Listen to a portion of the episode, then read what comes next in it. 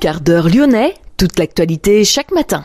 Parce que Lyon demain se dessine aujourd'hui, voici l'essentiel de l'actualité. En ce jeudi, nous sommes le 31 août. L'UNICEF et la Fédération des acteurs de la solidarité tirent la sonnette d'alarme à propos des enfants à la rue. Les TCL installent un grand barnum sur la place Bellecour. Objectif vous permettre de vous faciliter la création ou le renouvellement de votre abonnement. Trenitalia annonce l'annulation de ses liaisons entre Paris et Lyon à partir du 4 septembre, donc à partir de lundi, et pour une durée indéterminée. On vous expliquera pourquoi dans cette édition. Nous parlerons également de la fréquentation touristique sur juillet-août. Elle a été bonne dans la région, mais les situations sont contrastées. Explication avec Fabrice Pancook, c'est le président d'Auvergne-Rhône-Alpes Tourisme, l'invité de cette édition. Quand Jean-Michel Aulas se fait saisir les comptes de l'Olympique lyonnais, plus rien ne va entre l'ancien président de l'OL et son successeur John Textor. Lyon demain, le quart d'heure lyonnais, toute l'actualité chaque matin. Gérald de Bouchon. Bonjour à toutes, bonjour à tous. L'UNICEF et la Fédération des acteurs de la solidarité, le FAS, ont publié hier un rapport alarmant. Le nombre d'enfants sans solution d'hébergement est en augmentation de plus de 20% par rapport à l'année dernière, selon le cinquième baromètre Enfants à la rue. 476 personnes en famille ayant sollicité le 115 n'ont pu être hébergées dans la nuit du 21 au 22 août, faute de place. Parmi elles, 262 étaient des enfants, dont 51 de moins de 3 ans, précise le rapport. Le gouvernement doit se donner les moyens d'honorer son engagement de ne plus avoir aucun enfant à la rue, commente l'UNICEF et le FAS. Les TCL ont installé un grand barnum sur la place Bellecour. Objectif permettre aux Lyonnaises et aux Lyonnais de créer ou de renouveler leur abonnement tout en évitant les files d'attente interminables en cette période de rentrée. Il est demandé à tous les scolaires dotés de leur carte d'identité de remplir un formulaire, d'apporter une photo d'identité en cas de création ou de renouvellement de la carte TCL, de fournir également un RIB avec mandat pour les formules mensuelles par prélèvement automatique ou un chèque à l'ordre des TCL correspondant au montant de l'abonnement plus 5 euros pour la carte si la carte est commandée. Il faut une notification également originale d'attribution pour les boursiers. Ouverture du Barnum comme de l'agence TCL située en face de 7h30 à 19h du lundi au vendredi et de 9h à 18h le samedi. La circulation devrait être difficile pour ce dernier week-end des vacances scolaires en Auvergne-Rhône-Alpes. Bison Futé classe les journées de vendredi et samedi en orange dans toute la France dans le sens des retours. Vendredi, les conseillers d'éviter d'emprunter la 7 entre Orange et Lyon de 15h à 17h. Samedi, des ralentissements sont attendus dans la vallée du Rhône dès midi et jusqu'en fin de journée. Dimanche, tout le monde devrait être rentré. Bison Futé a en effet classé la journée en vert sur l'ensemble de la France. Trenitalia annonce l'annulation de ses liaisons entre Paris et Lyon à partir du 4 septembre, donc à partir de lundi, et ce pour une durée indéterminée. Après l'éboulement dimanche en vallée de Maurienne, l'opérateur n'est plus en mesure d'envoyer ses trains à grande vitesse dans son centre de maintenance de Milan. La liaison ferroviaire entre la France et l'Italie est en effet coupée. Or, les trains doivent régulièrement passer par les ateliers de maintenance. La compagnie promet un remboursement en 24 heures si le billet a été acheté via Trenitalia. Depuis le sommet de la tour Oxygène, Lyon rayonne à Paris, Marseille, Toulouse, Londres, Dakar, Montréal, Kuala avec Lyon demain. La fréquentation touristique sur juillet et août a été bonne dans la région, mais les situations sont contrastées. C'est ce qui ressort du baromètre conjoncturel mesurant l'activité estivale. Ce baromètre est établi à partir de trois enquêtes menées en ligne auprès de plus de 5400 professionnels du secteur en région. La montagne affiche une croissance, mais dans les villes, c'est plutôt un tassement qui est constaté. L'Ain, la Haute-Loire, le Puy-de-Dôme et la Haute-Savoie ont été les départements les plus dynamiques cet été. La clientèle étrangère reste stable, 20% de la fréquentation totale. La Belgique, les Pays-Bas et l'Allemagne constituent le podium des pays dont les touristes ont été les plus présents en Auvergne-Rhône-Alpes. Globalement, les nuitées ont progressé en Auvergne-Rhône-Alpes de 1,9%. Pour en savoir plus, nous avons rencontré le président d'Auvergne-Rhône-Alpes Tourisme, Fabrice Pancook. On voit qu'il y a des contrastes. Toute la région n'a pas réagi de la même manière sur cette consommation touristique. Donc quand on fait plus 1,9, qu'on a des tendances en croissance à certains endroits et des baisses à d'autres, on considère que c'est bon. C'est pas très bon. Mais malgré tout, c'est bon. Dans un moment où on voit bien qu'on a des difficultés, notamment sur la question du pouvoir d'achat qui pèse quand même beaucoup, eh bien nous sommes arrivés à maintenir. Quand je regarde les indicateurs, parce que c'est intéressant, je vois aussi que nous avons 20,4% de consommateurs venus de l'international. C'est important pour nous. Ça veut dire qu'on a retrouvé nos couleurs sur les clientèles internationales et qu'on vient consolider ce tourisme-là. Autre élément, c'est que nous avons, et ça nous singularise, 35% de nos consommations qui sont des consommations par les Auvergnats et les Rhône-Alpins. Ça nous singularise à l'échelle nationale. Nous sommes la région où les habitants de la région sont les premiers consommateurs de leur territoire. C'est une vraie, véritable fierté pour nous. C'est aussi euh, le constat que notre région, qui est faite d'une grande diversité, permet à ceux qui l'habitent, à quelques heures seulement de leur domicile, de trouver un autre contexte qui est propice à l'évasion, qui est propice aux activités, euh, qui est propice au tourisme tout simplement. Qui gagne, qui perd J'ai l'impression que la montagne gagne et que les villes perdent, c'est ça En gros, les villes, euh, on trouve plutôt un affaissement, et c'est marqué euh, sur le Rhône. Euh, la montagne et la campagne connaissent une croissance. Et si d'ailleurs nous devions regarder quels sont les départements qui ont connu la plus forte dynamique, je vous citerai le, le tiercé euh, 1, Haute-Loire et Haute-Savoie. À l'heure où la montagne, parfois l'hiver, a des difficultés, le, le fait que ça se rééquilibre avec l'été, c'est une bonne chose C'est globalement une une tendance qu'on trouve.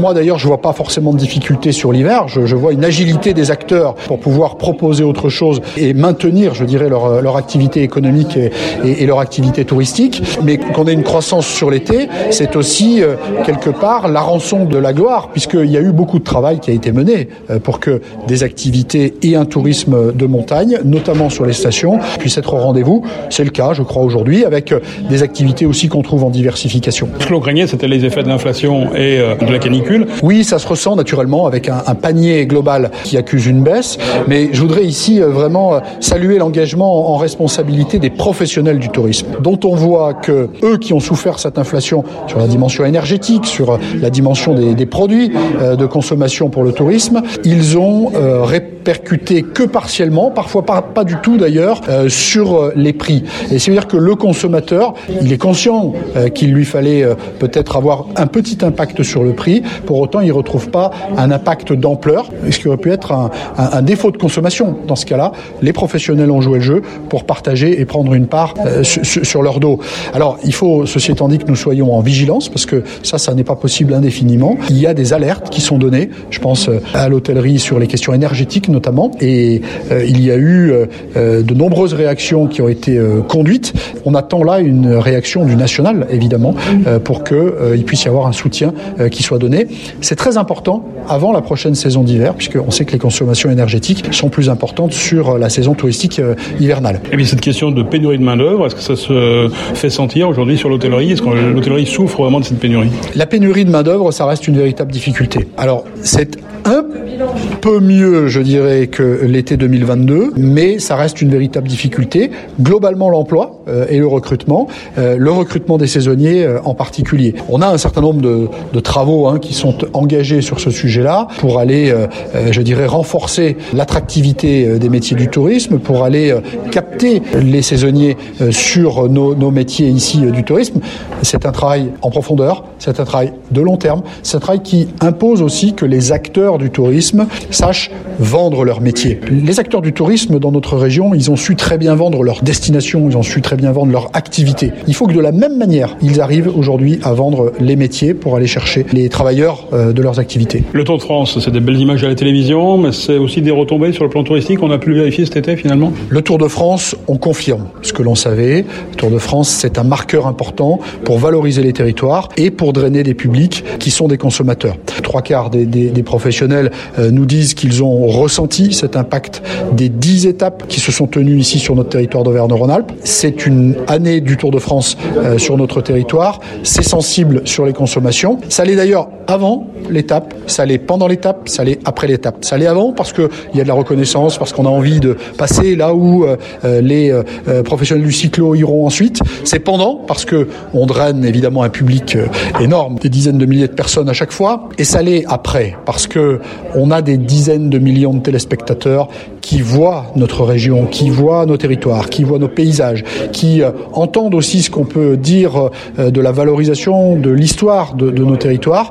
Tout ça, c'est un vecteur de promotion touristique qui euh, fonctionne durablement et qu'on va évidemment aussi mettre de notre côté d'agence de l'agence Auvergne-Rhône-Alpes Tourisme.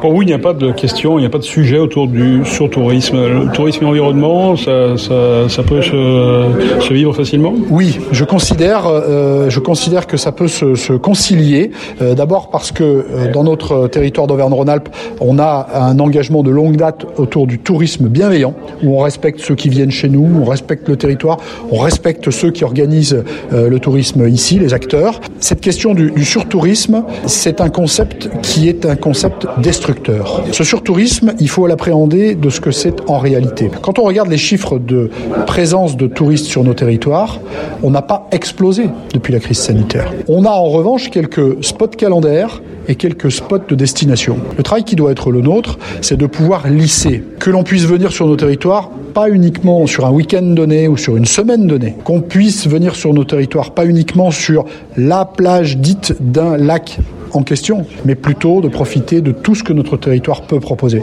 Avec euh, notre euh, web application euh, Partir ici, on contribue à cette dimension-là.